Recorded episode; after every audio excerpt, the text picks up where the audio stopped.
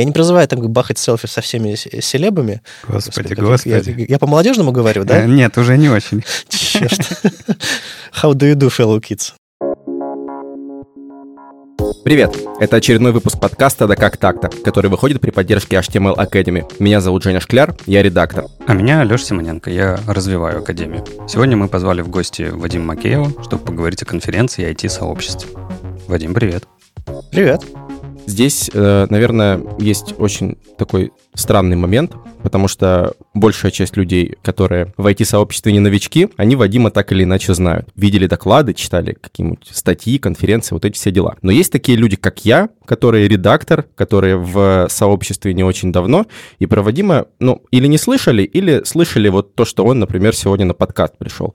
Вадим, вот поэтому расскажи, пожалуйста, мне в первую очередь, ну и другим ребятам, которые тоже слушают, вообще, а, чем ты занимаешься, а, какими проектами ты занимаешься, почему все, все тебя знают, а вот кто-то еще пока нет? А, сложно сказать, почему меня разные люди знают. С некоторыми я сто лет дружу. Некоторые видят меня слушают подкаст, в который я записываю. У меня там веб-стандарты, LP, F-Word, три подкаста аж. Ну, веб-стандарты мы с Лешей, в общем, давным-давно стартовали, лет пять назад, и до сих пор еженедельно выпускаем. То есть для кого-то я голос из радио, для кого-то я с докладами выступаю, кто-то помнит меня по опере. Некоторые мне до сих, до сих пор пишут и спрашивают, как там дела в браузере опера, а я такой, ребята, я вообще не понимаю, что там происходит, и вообще такой браузер еще существует. В общем, я иногда сомневаюсь в этом. Кто-то знает меня, потому что я видеоблог начал э, года два назад, и кто-то, я знаю, там среди моих патронов э, есть люди, которые просто смотрят, как я там про бэкэнд очень редко или про механические клавиатуры рассказываю, то есть не только фронтенд. А, в общем, много разных э, мест, где меня можно видеть, слышать, может быть, даже слишком много, поэтому вот тут такая вот непростая ситуация. Вроде некоторые знают, некоторые а некоторые, видимо, нет. Ну, тогда нужно будет рассказать. Вот прямо сейчас мой активный главный проект — это, наверное, веб-стандарты, новостной паблик, сайт со статьями, подкаст. Когда-нибудь вернуться к конференции, но я думаю, мы об этом еще поговорим сегодня. А, словарь терминов по фронтенду, календарь событий по фронтенду. В общем, много-много-много всего вокруг фронтенда. То есть такое сообщество с разными людьми, которые делают полезные новости и просто проекты для жизни сообщества. Вот это вот главная моя штука, которая длится года с 2006 в разной степени интенсивности все это было, но очень-очень давнишний проект. В этом году, собственно, сколько там лет, 15 лет мы празднуем, или еще что-то такое, этого всего дела. Одна из главных вещей в моей жизни, в смысле вот проекта, который я занимаюсь. Сейчас я, в общем-то, безработный, а, у меня есть разные всякие проектики, я в них так или иначе участвую, но вот в основном, да, сообщество и около того. Ну, вот ты сейчас очень интересно среди своих основных проектов не, не перечислил YouTube-канал, свой видеоблог, да, который, ты сказал, завел два года назад. Я бы не сказал, что он основной, он, я его недавно начал, но все больше и больше им занимаюсь. Да. А вообще, почему ты решил это сделать? То есть э, есть какая-то великая цель? А, ну, практически все в моей жизни, что со мной случилось, оно такое из интереса. Подхожу к чему-то и такой, о, прикольно, надо попробовать. И вот прикольно, надо попробовать, получилось. То есть я когда-то начал снимать конференции веб-стандартов, приезжал прям в Минск со штативом, с камерой, там, слава богу, без света, ставил камеру и снимал. И таким образом я познакомился с видео. Потом вот, э, когда я пришел в академию год четыре назад, появилась идея снимать HTML-шорты. И, собственно, вот э, я не просто был говорящей головой, я еще занимался продакшеном, монтажом и так далее, и научился вообще с видео работать более плотно. И когда HTML-шорты закончились, я тоже я, я решил что-то свое поделать. И примерно вот из этого, из этих навыков видеосъемки и работы с видеокамерами, и из вот опыта работы с HTML-шортами и родился мой канал. То есть я просто стал делать э, похожие вещи, ну, более импровизационно, более регулярно. А чувствуешь себя уже, ну, вот, блогером, YouTube-блогером? Если вот прийти куда-то и сказать, кто я? Там, я руководитель сообщества, я ведущий подкаста, и я блогер.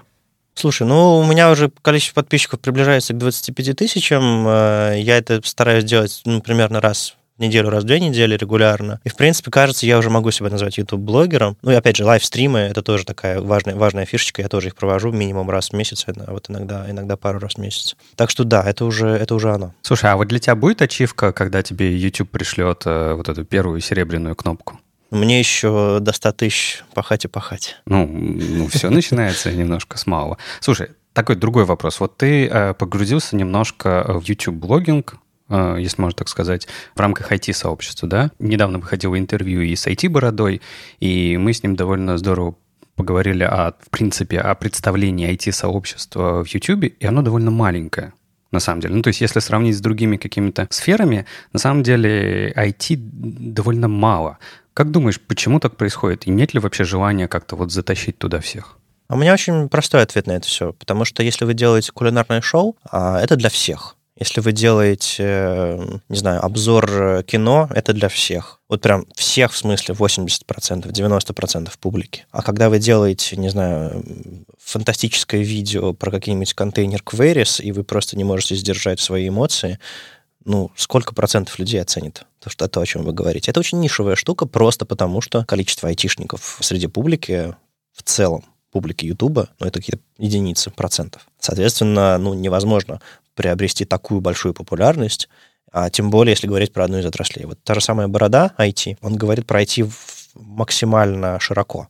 То есть у него там и дотнетчики, и фронтендеры, и какие-нибудь C-шарперы, и там и сишники, питанисты, и, ну, даже бизнес приходит. И, соответственно, он, у него покрыт огромный, то есть все, все вот эти вот десятки процентов у него покрыты. Когда говоришь про фронтенд, ты там 0,5 какой-нибудь максимум покрываешь, хотя фронтенд большой, но все равно. Поэтому, да, просто мало айтишников, поэтому, ну, как бы каналов, у которых там, не знаю, 200-100 тысяч подписчиков, во-первых, немного, а во-вторых, э, туда добраться довольно-таки сложно, просто публики мало. Ну, ты вот сейчас э, рассказывал про вот эти видео с горящими глазами и контейнер queries.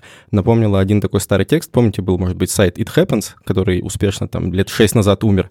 И там э, был такой текст, назывался «Чумной барак для сумасшедших фриков», в котором рассказывалось про то, что IT — это вот отрасль именно для тех, у кого горят глаза по поводу всяких очень странных вещей, о которых никому никогда в здравом уме не расскажешь.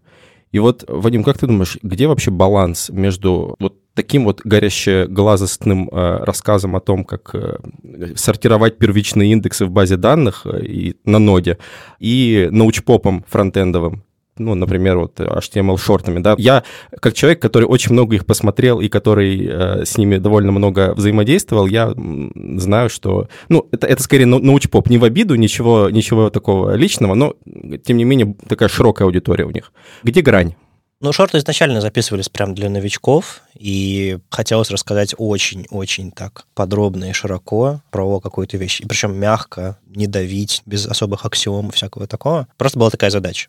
Но когда я просто сажусь перед камерой и начинаю импровизировать на какую-то тему, как типичное видео мое строится сейчас, я ориентируюсь, примерно, на медлов, соответственно, все чуть-чуть посложнее, чтобы рассказывать популярно, такой фронтенд поп, приходится себя придерживать. А мне не всегда это хочется делать, поэтому это, это отдельная сложная задача, делать что-то достаточно популярное, чтобы там совсем новички или люди из других отраслей заинтересовались.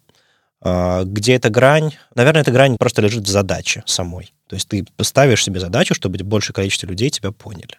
В основном ты ориентируешься на новичков реже на, на бизнес или на смежные отрасли.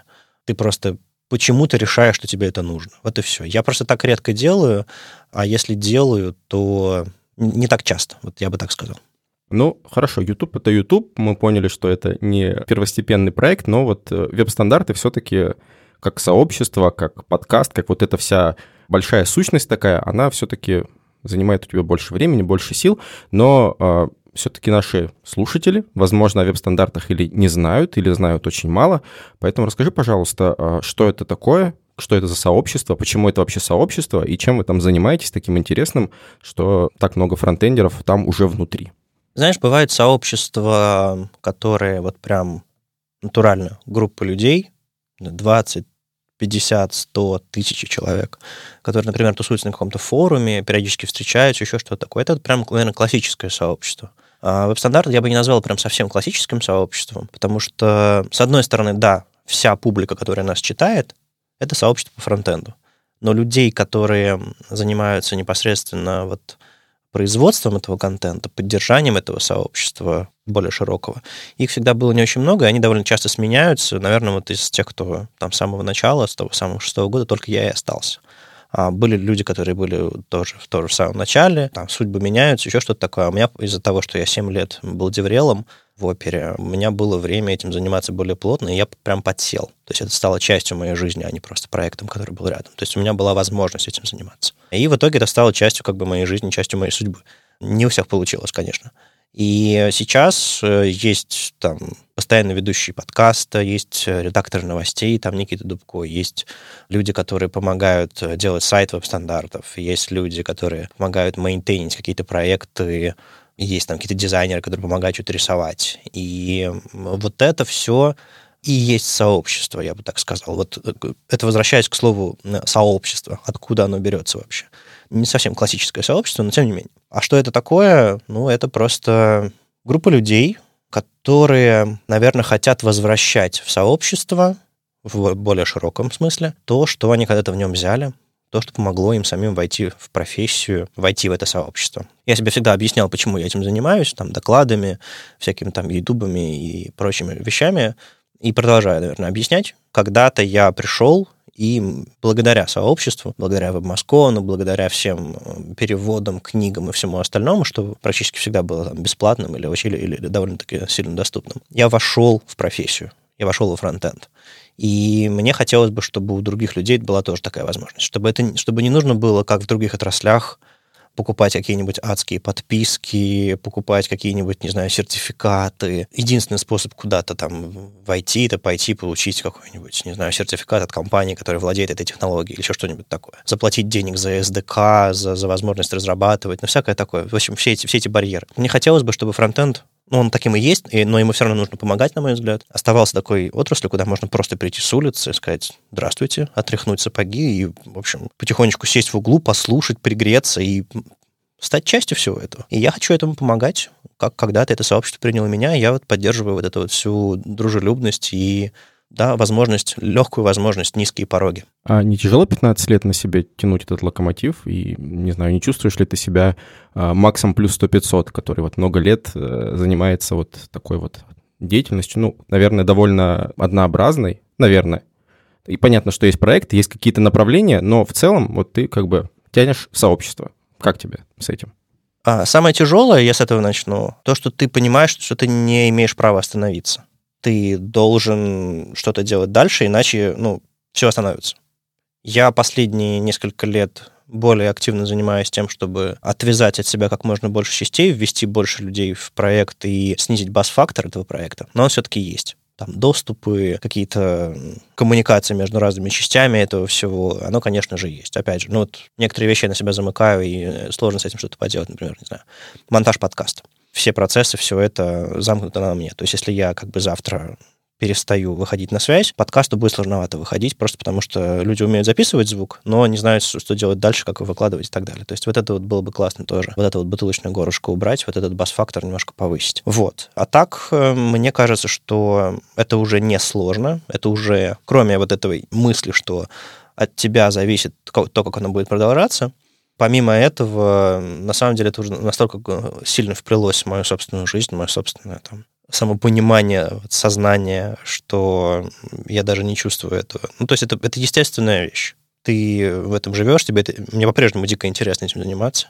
Наверное, это меня поддерживает. Плюс, на самом деле, ну, с другой стороны, если посмотреть, это все стало приносить мне пользу. Люди меня знают, слышат мне проще искать работу, меня чаще привлекают к чему-то, каким-то там выступлениям, э, разным там проектам, и ну, люди меня просто знают.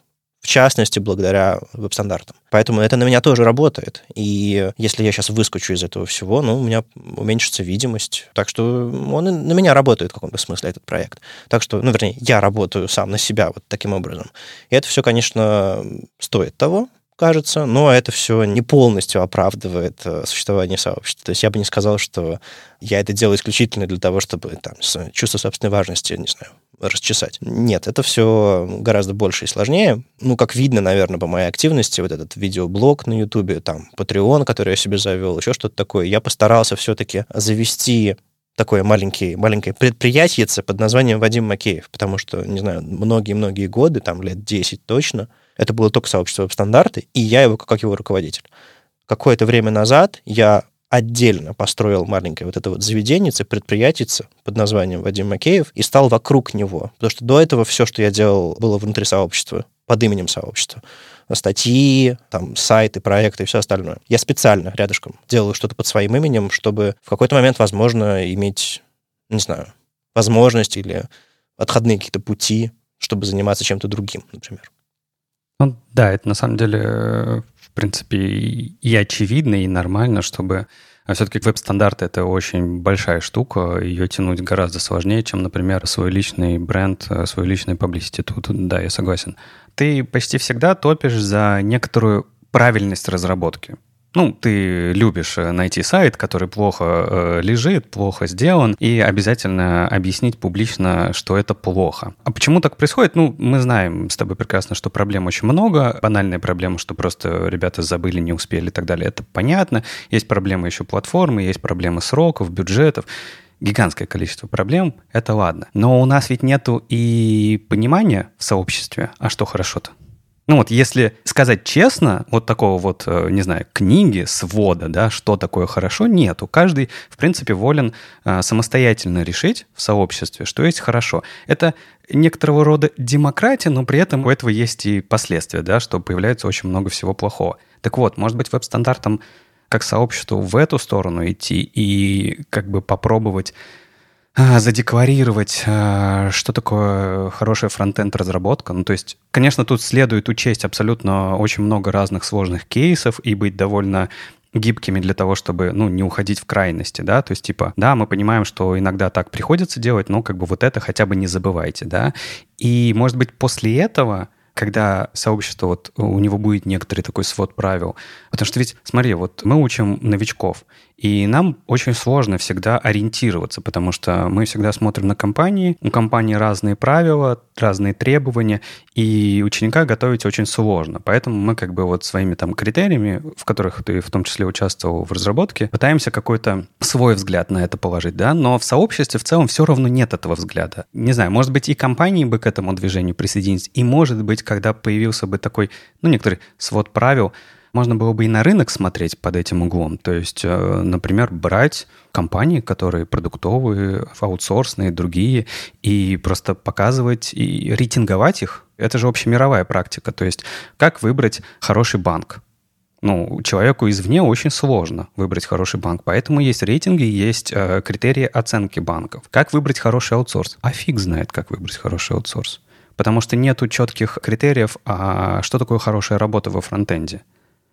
Ну смотри, ты начал с того, что я периодически критикую сайты в интернете. И это все началось из рубрики «Спонсор выпуска» в веб-стандартах шутливого, когда какой-нибудь дурацкий сайт находился, и мы пытались по радио объяснить, что там не так. И это было очень эмоционально. Я это все перевез к себе в видеобложек, но даже там немножко забросил. Чаще это происходит у меня в Твиттере, например, ну и в соцсетях.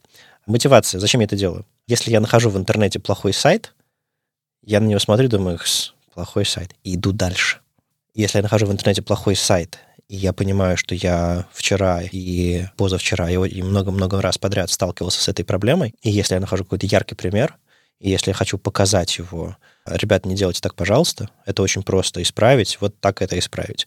Я беру, трачу там полчасика на то, чтобы написать понятный твит, там картинки собрать, еще что-то такое, и говорю об этом. Смотрите, вот есть такая проблема общая в отрасли. И вот яркий пример. Не делайте так, пожалуйста. Я пытаюсь добавить к этому юмор, и тоже пытаюсь добавить какую-то штуку. И это такой абсолютно образовательный жест. То есть, типа, привет, сообщество. Есть такие проблемы, вот как их избежать. И а, я позволяю себе это показать не на абстрактных примерах, а на чем-то конкретном, добавить в это немножко юмора и едкости, чтобы это запомнилось. Люди по-разному к этому относятся, но практически в 90% случаев приходит какой-то представитель компании, сайта, про который я сказал, и говорит, ой, сорян, поправили. Во-первых, э, это огромные сервисы у которых куча пользователей, и это наносит э, точно пользу, а во-вторых, просто люди узнают, а, окей, это плохо, оказывается. Это про мою мотивацию. На самом деле, мотивация сообщества с первых дней вообще существования, мы назывались веб-стандарты, когда была дискуссия, как делать сайты, как попало, чтобы они работали... Главный валидатор — это браузер, как говорил Тёма Лебедев сто лет назад. Или чтобы они работали правильно, хорошо, и не нужно было писать ветки кода, и чтобы они работали все, во всех браузерах одинаково. А, тогда браузеры не умели работать одинаково, но тем не менее к этому стремились. И им очень сильно в этом помогали и браузерам, и разработчикам веб-стандарты. Собственно, стандарты. Раньше их просто не было по некоторым вещам. И поэтому Мы назвались веб-стандарты как сообщество, которое топит за стандартизированный подход к разработке веба. И сейчас, если посмотреть на отрасль, то веб-стандарты победили. Ну, то есть никто с таким экстремальным отвращением не относится к стандартам. Выбора особо нет. Браузер к этому пришли. И в итоге мы продолжаем называться веб-стандартами, в итоге мы продолжаем эту идею тащить дальше, потому что на самом деле, не знаю, там, если ты используешь веб-технологии из спецификации, если ты используешь правильную разметку, если ты следуешь спецификациям там ARIA и всему остальному, ты пишешь хорошие интерфейсы. И мы стараемся об этом рассказывать у себя, там, не знаю, там, в переводах на стандартах, в новостях и везде. То есть мы не будем публиковать решения, которые сомнительные, которые недоступны, которые плохие. Публиковать статьи, в которых какой-то абсолютный ад, воруй, убивай, и типа лишь бы работало. Те вещи, которые user-facing, то есть то, с чем сталкивается пользователь, вот их стандартизировать нужно. Но мне кажется, там работа уже проведена. Во-первых, удивительная ситуация, что Гуглу получилось навязать свои Web Vitals, а до этого Lighthouse и всякие эти э, рейтинги, только потому, и в частности HTTPS, только потому, что это влияет на поисковую выдачу. То есть, если ты хочешь показаться в поисковой выдаче где-то в правильном месте, тебе приходится, хоть и формально, но соответствовать этим критериям. А когда ты соответствуешь им хотя бы формально, ты уже улучшаешь момент взаимодействия пользователя и сайта или приложения. Они немножко выкрутили руки сообществу, но у них получилось. И это касается вот именно момента взаимодействия пользователей и э, интерфейса. Аналогично с, с доступностью интерфейсов. Это тоже взаимодействие пользователя интерфейса. Lighthouse это в меньшей степени считает, и вот эти вот, это тоже не влияет особо на поисковую выдачу Гугла, поэтому к этому менее подробно относится. Опять же, законодательство не у всех стран позволяет засудить недоступный сервис, из-за того, что он, недоступен для всех пользователей. Поэтому это тоже такая шаткая история. Но тем не менее, это тоже стандарты качества взаимодействия пользователя и интерфейса. И мне кажется, это важнее, чем есть у вас запятые, как вы пишете CSS, JS и так далее. Поэтому что могут сделать сообщества, и в частности веб-стандарты, для того, чтобы форсить эти стандарты качества? Ну как? Писать статьи, переводить статьи, публиковать новости про все эти Core Web Vitals, про все эти сервисы автоматического тестирования, WebPageTest и так далее, и так далее. А, рассказывает про то, что это можно делать автоматически при сборке проекта, там, CI/CD и прочее, прочее, прочее. Мы это делаем. И писать про доступность э, интерфейсов, что это важно, что это нужно, как это тестировать, как это разрабатывать. Мы это делаем. Но просто придумывать свои стандарты качества, что типа, ну, это будет обман. На самом деле, я в этой теме готов с тобой обсуждать еще, не знаю, несколько часов, наверное. Я себя максимально сдерживаю, чтобы... Потому что... Да, я чувствую, что у нас как бы прям закручивается что-то а, а, такое. Мы уже всех потеряли. Евгений, у тебя какие-то ну, вопросы потому что Женя-то, я думаю, ему про конференции это все интересно. Да нет, у меня где-то на третьей минуте вашего потрясающего выпуска веб-стандартов э, такой инхаус веб-стандарты случились у нас в подкасте «Да как так-то». Кстати, вот, э, дорогие слушатели, можете посмотреть, пос, послушали демо-версию, приходите к, приходите к Вадиму и Леше, они там еще много часов об этом разговаривают. Мы тут недавно на Хабре статью опубликовали о том, что семантика спасет интернет. И там, в общем-то, в комментариях основная позиция, что как бы да, то есть все согласны, все ставят плюсы, такие, да, да, хорошо, да, полезно, да, Вадим Макеев везде рассказывает, это, кстати, еще такая отдельная врезочка. Я, когда, Вадим, о тебе ничего не знал, я знал только то, что ты рассказываешь про доступность всегда. Вот Вадим Макеев, веб-стандарты, доступность. Ну, не суть. И, и как бы все согласны, что, в общем-то, да, доступность важна, да, семантика важна, да, семантика важна для доступности, доступность для семантики, вот эти все вещи. Все такие, да, да, мы, мы киваем, мы понимаем, потому что, ну, если ты не соглашаешься, ты дурак, как бы, ну, так, если, если подумать. Но все такие... Да не, есть, есть активисты, которые топят, говорят, воруй, убивай, дивы, и зачем все это? А если нужна доступность, роли пропишем. Не, не, есть э, отдельные типы людей, которые не Но согласны. они уменьшаются сомневаюсь. Это, это они ставят, Ой, это, нет, они ставят нет. минусы нашим статьям. Грожу вам пальчиком. Нет, не о том я хотел сказать, что как бы, да, вроде как мы согласны, но что-то лень ну вот мы, мы что-то на девах вот сделали, да, тот же Хабр, это, это очень забавно было, потому что такие, все такие, да, да, хорошо, но вроде как вот Хабр, на котором мы рассказываем, и который как бы на переднем крае вот этого всего тоже свое сообщество, такие, ну да, у нас тоже сайт на девах, и как бы много у кого на девах, и такие вроде как нормально, но лень. К вопросу о конференциях, который у меня все в голове крутится, голос, он ведь громкий, все ведь слышат. Почему все забивают? Um, иногда, чтобы что-то поменять, э, нужно поменять человека.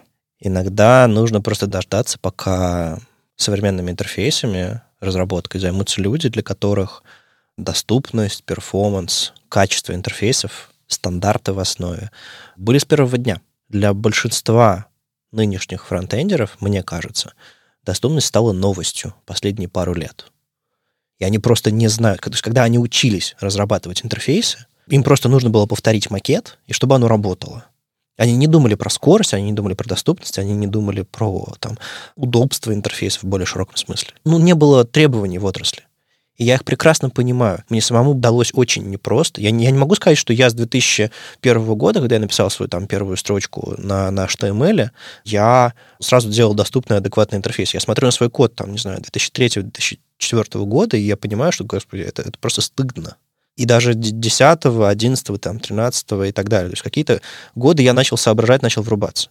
Это все процесс, он, он, он длительный, он сложный, и, возможно, некоторые, в принципе, не смогут найти в себе достаточной гибкости, чтобы поменять свои привычки и процессы. Но придет на смену новое поколение, для которых это дефолт, для которых а, система раскладки — это гриды, для которых доступность — это адекватность, э, они используют HTML-теги, они знают, как сделать их доступными с клавиатуры, для которых э, подключить 10-метровый bundle — это смерти подобно, они сначала какой-нибудь server-side rendering сделают или просто адекватно оптимизируют performance своего сайта, картинки ставят правильно и все остальное. Эти люди придут, просто не сразу. И мне кажется, вот все эти доклады, все это активное сообщество, стандарты, оно скорее на будущее. Я буду рад, если настоящее очнется, но я больше закладываюсь, конечно, в будущее. По поводу будущего. Существовала до 2019 года конференция веб-стандартов. Что случилось с конференцией и куда она делась? И вернется ли она вообще когда-то? Ну, смотрите, в 2009 году, предысторию рассказываю, чтобы стало понятнее, в Минске один из как бы первых вообще объединений людей, которые называли себя веб-стандарты, решили провести конференцию. Там Паша Ловцевич и компания помогли все это сделать, точнее, вообще придумали саму идею провести конференцию. Мы назвали Web Standards Days. И мы решили собраться вот этим тем самым первым сообществом, из которого потом родилось то, что сейчас называется веб-стандартами. Тогда уже, по-моему, называлось веб-стандартами, да. Мы решили собраться и рассказать друг другу практически доклады, но, естественно, пришла еще какая-то публика. Это было, это было круто. Там, там были очень многие люди, которые сейчас там, не знаю, большие и известные, не участвовали в этой конференции. Мы делали эту конференцию 10 лет, и когда я в 2019 году, где-то в середине 2019 года, уже ближе к концу, наверное, понял, что прошло ровно 10 лет, и последняя конференция, которую мы запланировали, 42-я, хорошее число, и 10 лет, и давно назрели перемены, у меня в голове щелкнуло, и я подумал, что надо нам придумать, как э, перезапустить конференцию, потому что она все тяжелее и тяжелее проводила с каждым разом было все больше проблем. Меня всегда не хватало, все было сфокусировано на мне еще больше, чем жизнь всего сообщества. Схема была следующая. То есть был какой-то город, Минск, Киев, Москва, Питер, иногда другие, ну вот это четыре основных. И э, в этом городе было какое-то сообщество, там 2-3 человека в основном, которые помогали на месте все организовывать. А я помогал собирать программу, я помогал делать э, доклады и всякое такое. Приезжал как бы вот этот цирк, ребята на месте помогали, площадка, спонсоры, все остальное. Так проходила конференция. Это было довольно сложно, и не во всех городах люди были готовы продолжать, и я сам, мне самому было тоже сложновато, поэтому я подумал, надо переформатировать, перепридумать конференцию. И мы, я, собственно, вот вышел на сцену, тортик, шарики, сделал это вот закрытие конференции, это буквально там трех-пятиминутное видео, по-моему, можно будет сунуть, э, кинуть ссылку на, на это все дело в шоу-ноутах, мое закрытие в Standards Days. И мы решили закрыть ее, чтобы открыть. Не чтобы закрыть навсегда, а чтобы закрыть эту, вот эту главу и начать следующую. И, собственно, в 2019 году, э, во-первых, никто не знал, что случится пандемия. И ведь это удачно получилось, Вадим. Ну как, не знаю, лучше бы оно получилось неудачно, э, лучше бы жизнь двинулась дальше, как она двинулась. И вообще план был, грубо говоря, закрыть конференцию в декабре, по-моему, это был декабрь 2019 года, и стартовать где-нибудь, не знаю, там в мае, в июне новую конференцию под новым названием и так далее. Но не случилось, и случится, я надеюсь, в этом году или, или в следующем, посмотрим. Но конференцию перезапустить хочется, назвать ее попроще, не Web Standards Days, и это вряд ли кто-то сможет напис, написать. А, нет, это, это было прекрасное название, просто не все могут его сразу написать по-английски, во-первых. А, во-вторых, ну, просто, просто длинное, сложное. У нас когда-то был сайт webstandardsdays.ru.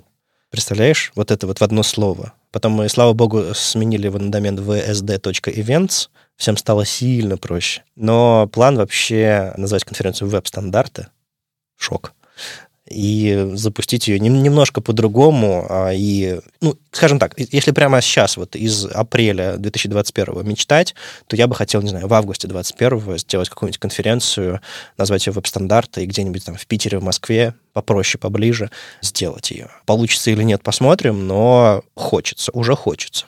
Слушай, ну а, а давай так, ты все-таки в офлайн хочешь вернуться?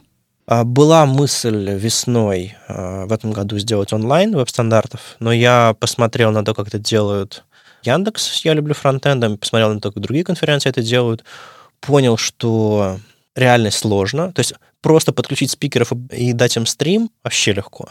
Но люди это не смотрят, людям это не интересно. А чтобы завести какую-то движуху, нужно больше времени. И я бы лучше дождался офлайна, честно говоря.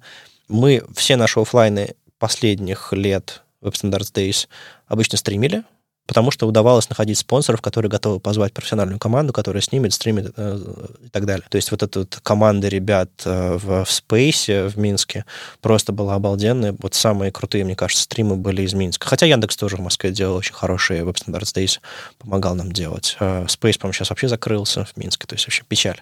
Но, надеюсь, откроется. А, я к чему? Что делать онлайн-only — все-таки еще эта модель не устоялась, я надеюсь, она станет нишевой, хочется все-таки сделать офлайн. И мне кажется, назрело, у всех назрело. Не, ну это заметно, да, сейчас все очень активно возвращаются. Ну, м- у меня просто тут такое обсуждение было э, какое-то время с ребятами из подводки и из фронтенд завтраков, получается, питерских в Клабхаусе. Ну, который ты не любишь. Ну и нормально, не любишь, он потихонечку заканчивается. Это... Я его очень люблю. Просто мне, мне не нравится, что пользователи андроида приходится прыгать через горящие обручи, чтобы туда попасть. Тут согласен, согласен. И обсуждение было очень хорошее про вот а, развитие форматов конференций, потому что ты говоришь, что типа онлайн-конференции еще вот этот формат не до придумали и так далее, и так далее. Но вот у меня большое опасение в том, что если мы сейчас все возвращаемся в офлайн, на это все просто забьют, потому что зачем? Модели-то работают офлайновые, бизнес построен на офлайновых конференциях, и все окей. А мне-то кажется, что с точки зрения доступности это, это как раз такие вещи недоступные, потому что когда ты приезжаешь в город, ты делаешь это только для этого города, необходимо физическое присутствие, которое не у всех возможно, и так далее, и так далее. И я-то видел, что мне казалось, что вот за время пандемии, может быть, это стрельнет, и люди, которые занимаются конференциями, смогут додумать формат. Кажется, что офлайн просто вернется, и мы все будем снова ходить по конференциям. И тут вот вопрос основной для новичков. Конференции все-таки — где уровень очень разный. Даже как бы мы не декларировали, что это конференция с темами для новичков, с темами для медлов и так далее, и так далее, ну, тем-то очень много, да, и уровень погружения в каждую тему может отличаться у человека. И как под это все подобрать аудиторию. В общем, как ты считаешь? А я знаю, как ты считаешь, но дам тебе рассказать. Зачем новичку ходить на конференцию? То есть вот в чем польза? Я немножко даже приплету то, что ты до этого говорил про возвращение офлайна и про онлайн мы все-таки еще, несмотря на всю эту там виртуальную реальность, на весь этот интернет и то, что мы с большинством людей общаемся все-таки онлайн, текстом, голосом, видео по-разному, но все-таки онлайн.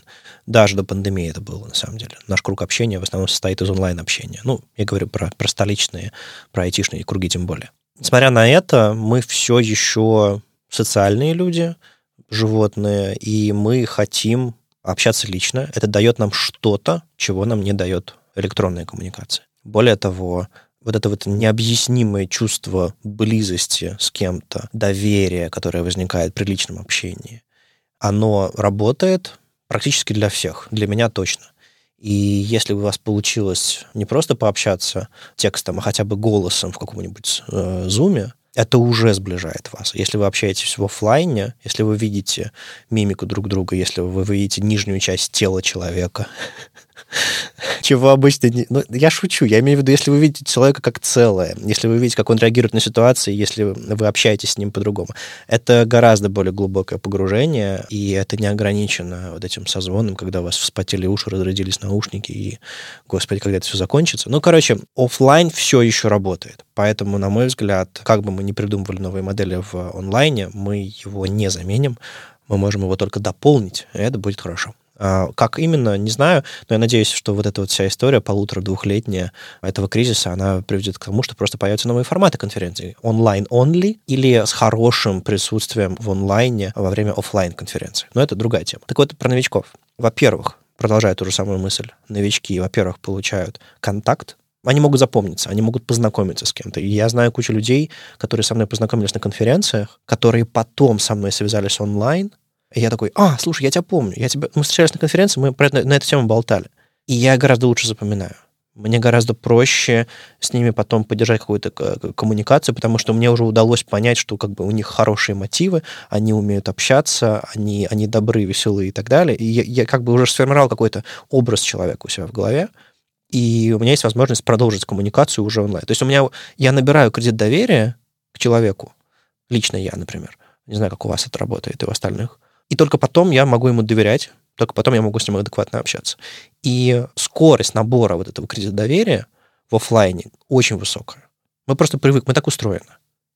Нам очень много информации нужно считать человека, не только его голос, не только, не только смыслы в виде текстов, которые он производит. Поэтому важно, чтобы тебя заметили, чтобы тебя услышали, чтобы тебя запомнили, и мне кажется, для новичков это может работать. То есть идеально, чтобы ты вышел с докладом и рассказал что это. Метапы позволяют это все сделать. Но даже если ты подошел к спикеру и задал хороший вопрос, даже если подошел к нему, бахнул селфи и потом выложил с хорошим комментарием, ты, ты уже немножко запомнился. Я не призываю там бахать селфи со всеми селебами. Господи, господи, я, господи. я по-молодежному говорю, да? Нет, уже не очень. Черт. How do you do, fellow kids? Да. Я не призываю вот такой фигней заниматься, просто я имею в виду, что э, будьте там, чувствуйте, понимаете, как люди общаются, считывайте всякое, всякое невербальное. Мне кажется, это, это работает. Кроме погружения в информацию, все остальное.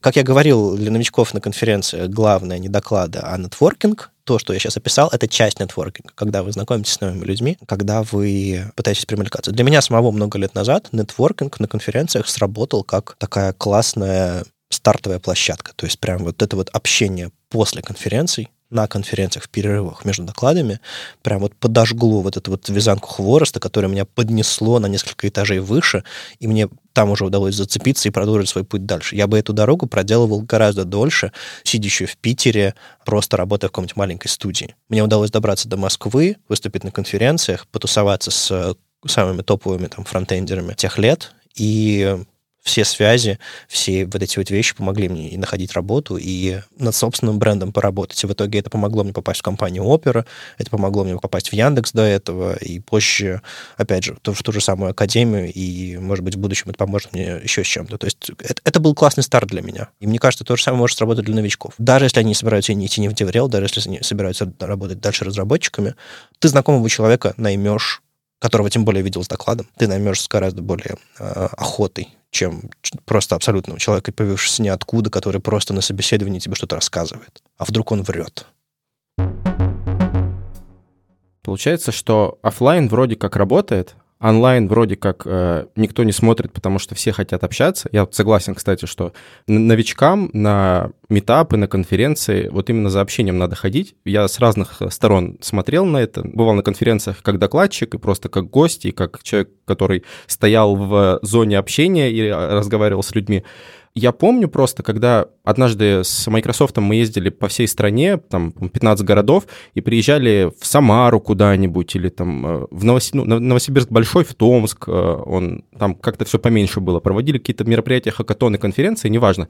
Люди подходили и говорили, приезжайте почаще, нам этого не хватает, потому что это еще было лет 5-6 э, назад, когда все такие, ну, мы еще стримить не научились, а записи будут неизвестно когда, неизвестно какого качества и не всех треков. И люди как бы не понимают, а что им делать? Потому что они хотят получать какие-то знания, они хотят общаться. Ну, если мы уж считаем, что без офлайна общения, ну, как такового нет, да, между докладами, как человеку откуда-нибудь из Томска или, не знаю, из Югорска, Ханты-Мансийска, там откуда-то еще из маленьких городов, как им э, получать, за кем следить э, и вообще как понимать, что вот сейчас технологии развиваются? Где брать эти знания? Как ты думаешь, Вадим? Ну, во всех регионах, слава богу, есть какие-то центры притяжения, для Томска это там, Новосибирск, например, для Урала там Екатеринбург, э, там Челябинск, Самара, там тоже что-то периодически происходит. То есть, в принципе, есть какие-то центры. То есть, если посчитать количество километров, которые нужно проехать, это ну, иногда звучит очень как серьезное какое-то мероприятие. Но люди, не знаю, в условной Сибири привыкли к большим дистанциям. Особо выбора нет. То есть, можно ездить на, на региональные конференции, они все-таки проходят периодически, но проходят. Вот, допустим, э, я сейчас подался на пару конференций э, региональных. Псикон и 404 Фест. 404 Фест будет? Да, будет, будет в сентябре. Окей. Okay. В общем, я подался на вот эти вот конференции региональные, которые э, тоже позволят мне пообщаться с людьми, которые так бы иначе до Питера, до Москвы не доехали. Это один из способов. Дальше нужно просто не пытаться совсем уж цепляться за топовых спикеров и, возможно, делать сообщество у себя. То есть, если у вас есть э, 2-3 человека, даже 5, может быть, и вы готовы раз в неделю встречаться и общаться о фронтенде, так делайте это. С этого начинаются все конференции, с этого стандарты начинались. Мы просто собрались, собрались на форуме и начали общаться. А потом встретились в офлайне. Тусовочкой там на 5-7 человек. У меня дома в Москве в 2006 году или 2007, я уже не помню. Есть возможность устроить себе какой-нибудь маленький офлайн, какой-нибудь Beer.js или просто какой-нибудь метап, а, даже если это будет неформально и просто общение за чашечкой кофе с людьми, но регулярное, с какой-то долей публичности, что мы обсуждаем сегодня. Вот эти вот фронтендерские завтраки в Питере, это тоже ведь классный формат, на который периодически приходят вполне себе люди, которые на слуху. И иногда просто заглядывают всякие там спикеры, всякие там ребята с опытом тоже. Мне кажется, можно это делать, даже если в твоем городе ничего не происходит. Потому что если есть единомышленники, хоть какое-то количество их, там, не знаю, трое, пятеро. Это уже можно начать выращивать. И потихонечку, не знаю, добавиться в какой-нибудь календарь веб-стандартов со своими метапами, или там в список метапов городских тоже у нас есть проект веб-стандартов. Он немножко заброшенный, но тем не менее, надо будет его освежить. Тоже туда добавится, мы какую-нибудь новость сделаем, что в каком-то, не знаю, Томске появилась э, тусовочка на пять человек, которые раз в неделю что-то делает. То есть, э, во-первых, веб-стандарты готовы помогать подобным ребятам о себе дать знать. А во-вторых, ну, даже если этого не происходит, то в городе-то все точно узнают, что вы собираетесь. Это тоже вариант. А, то есть региональные конференции и вот это вот движение от самых основ. Сделайте для себя интересно, заведите какую-то регулярность, и это когда-нибудь может вырасти в метап на 100 человек, это когда-нибудь может вырасти в мини-конференцию, куда, не знаю, организаторы привезут каких-нибудь спикеров, меня периодически привозят, там, не знаю, там, в Казань, еще куда-то, просто потому что какая-то компания решает сделать локальный метап. То есть я в Витебск ездил, в Казань ездил, еще куда-то за последний год, ну, вернее, за предыдущий год, да. Посмотрел на людей. Всегда очень интересно, чем локальное сообщество живет. То есть там плюс-минус повторяются истории, там две-три крупные компании, которые конкурируют за кадры, но в целом у всех плюс-минус своя история. И почти всегда есть возможность что-то делать, но редко кто что-то делает. Ну, вот есть ощущение, что люди ждут, пока им кто-то метап сделает и конференцию сделает. И иногда это делают компании, и это превращается в HR-фестиваль, и это очень печально. Поэтому я всегда все, всем говорю, ребята, делайте себе праздник сами. И это, мне кажется, самое крутое. Слушай, ну вот HR-фестиваль ты так, знаешь, с негативным оттенком сказал. Хотя я, в принципе, точно так же, наверное, считаю. Но при этом, когда ты рассказывал о пользе конференции и пользу, которую ты сам видишь, пользу от нетворкинга, оно что же все имело целью в конце то самое трудоустройство? Ну, оно имело целью трудоустроиться, в смысле познакомиться с людьми и произвести впечатление. Но про HR-фестивале я говорю в том смысле, что когда это основная цель метапа, не обмен знаниями, не нетворкинг, еще что такое, а просто типа у нас хорошо работает, смотрите, вот наш печенька, а вот у нас, давайте мы экскурсию по офису сделаем, а вот давайте все вместе а, послушаем обращение нашего генерального директора, который расскажет о целях компании. Я просто был на таком. Все были на таком, мне кажется. Ну, то есть, это нужно еще иметь организаторскую. То есть, да, даже если ты делаешь локальный инди-метап, нужно еще иметь силы, отказать какой-то компании, которая собирается превратить твой метап в HR-фестиваль. И у меня, допустим, сил всегда хватало. То есть даже когда выходил какой-то директор, я подходил к нему с микрофоном и говорил, «Ну, слушайте, а давайте, может быть, мы не будем этого делать. Или пережидал, а потом как-нибудь э, подводил его выступление, типа, а сейчас мы выслушали мнение директора, давайте мы сейчас... А сейчас начнем метап. Ну, то есть я всегда к этому очень четко относился, типа, ребята не умеют про свою компанию рассказывать так, чтобы не было всем безумно стыдно. И всегда старался компаниям помогать рассказать о себе хорошо. Но независимость вот такая вот и, не знаю, самостоятельность, это, мне кажется, очень важно для локальных метапов. Знаешь, что я тебя еще хотел спросить? Вот новичок. Новичок, который только попал в отрасль. Ты говоришь, что ему будет полезно ходить на конференции, а, и даже будет здорово, если он сможет где-то выступить с метапом. А как веб-стандарты могут помочь вот такому человеку? Вот давай предположим, что вот он нас прямо сейчас слушает. Вот э, человек, новичок, который задумывается о том, что он хотел бы себя попробовать. На метапе, не на метапе. Он ни разу не делал доклад, боится, разумеется, переживает. Чем веб-стандарты могут помочь? Ну, во-первых, э, когда и если мы вернемся с конференции, скорее когда, потому что если, мне кажется, я больше не выдержу без конференции. Очень хочется вернуться. Когда мы вернемся с веб-стандартами, мы будем рады новичкам в программе. И почти на каждой конференции из этих 42, которые мы провели, да не почти, а точно на каждой, были люди, которые выступали в первый раз. Поэтому подаваться с докладами на конференцию веб-стандарты, безусловно, можно и нужно даже если вы ни разу не выступали. И в этом смысле, конечно же, поможем. Более того, я с новичками дополнительно работаю, созваниваюсь, помогаю прогнаться, сформулировать тему доклада и все остальное. То есть в этом смысле, безусловно. В другом смысле помочь я пока даже не знаю. Ну, то есть я сказал про календарь событий, за которым можно следить, на который можно ориентироваться, куда сходить, что посмотреть. У нас в основном онлайн сейчас, но офлайны потихоньку возвращаются. Плюс есть еще CityJS, так называемый формат, то есть метапы по фронтенду, условно. И есть такой репозиторий в организации веб-стандартов, тоже, наверное, ссылку дадим, где можно посмотреть, какие городские метапы, по крайней мере, были раньше. Из этого всего живой, по-моему, такой Нижний Новгород сейчас, на слуху, который плюс-минус видно, слышно, там, Питер JS в онлайне. Ну, в общем, есть. Можно попытаться поискать хвосты, посмотреть на организаторов и поспрашивать, есть ли метапы или нет, или добавить свое городское. Ну, короче, есть какой-то каталог локальных метапов городских, на них можно ориентироваться. Даже если не в вашем городе, то можно заехать, вдруг они оживут вместе со всем обществом. Ну вот только так разве что. То есть то, что мы организовываем сами, и то, что мы помогаем сообществам скоординироваться и рассказать о себе. Я в целом всегда рад, если какое-то сообщество, появившись, хочет о себе рассказать, в новостях, в подкасте, еще где-то такое. Я всегда стараюсь этому помочь. А если это тем более подкаст какой-нибудь новый или еще что-нибудь такое, то тоже, тоже радостно всегда рассказываю. Но вот прям вот новичку, который решил, решил выступить с докладом, ну, я не знаю. Я могу посоветовать ему просто не сильно париться по поводу темы доклада, рассказать о том, что ему нравится, то, что ему интересно. Но это лично я. Просто взять и рассказать то, с чем он работал, и что ему интересно, или просто заявить тему, а потом уже разбираться по пути, а, как же об этом рассказать. А это тоже иногда работает. Слушай, а вот э, прогнать какой-нибудь свой, знаешь, вот черновик э, внутри где-то в сообществе, чтобы просто получить обратную связь. Ну, не знаю, может, в Slack написать, сказать, слушайте, ребят, есть идея, первый раз выступаю, не хочется облажаться, хотя как бы все начинают с чего-то, тут нет ничего такого, и хочу вот э, какого-то вот вашего экспертного мнения, чтобы мне обратную связь дали, может быть, что-то улучшить, либо что-то точно не стоит делать в своем выступлении, чтобы вот сильно прям не облажаться на первом своем этапе. Вот с чем-то таким можно прийти в веб-стандарты?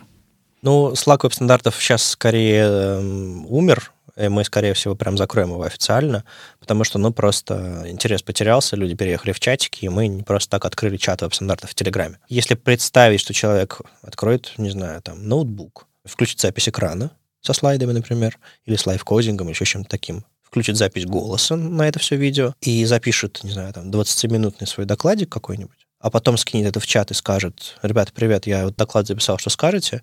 Я думаю, я сам и участники чата там на двойной скорости посмотрят этот доклад и смогут что-нибудь сказать. То есть я не гарантирую какого-то супер фидбэка, и что прям сразу все бросится что-то делать, но это допустимая вполне себе модель вот в нашем вот этом чате веб-стандартов, когда люди приносят свой код, когда люди приносят свои вопросы, а, и одним из них может стать вот подобное. То есть если а, это получит какую-то популярность, если это получит какую-то понятную модель взаимодействия, я допускаю, что это мы можем выделить это, не знаю, в отдельный чат или просто каким-то образом формализуем то, что происходит правила какие-то придумаем.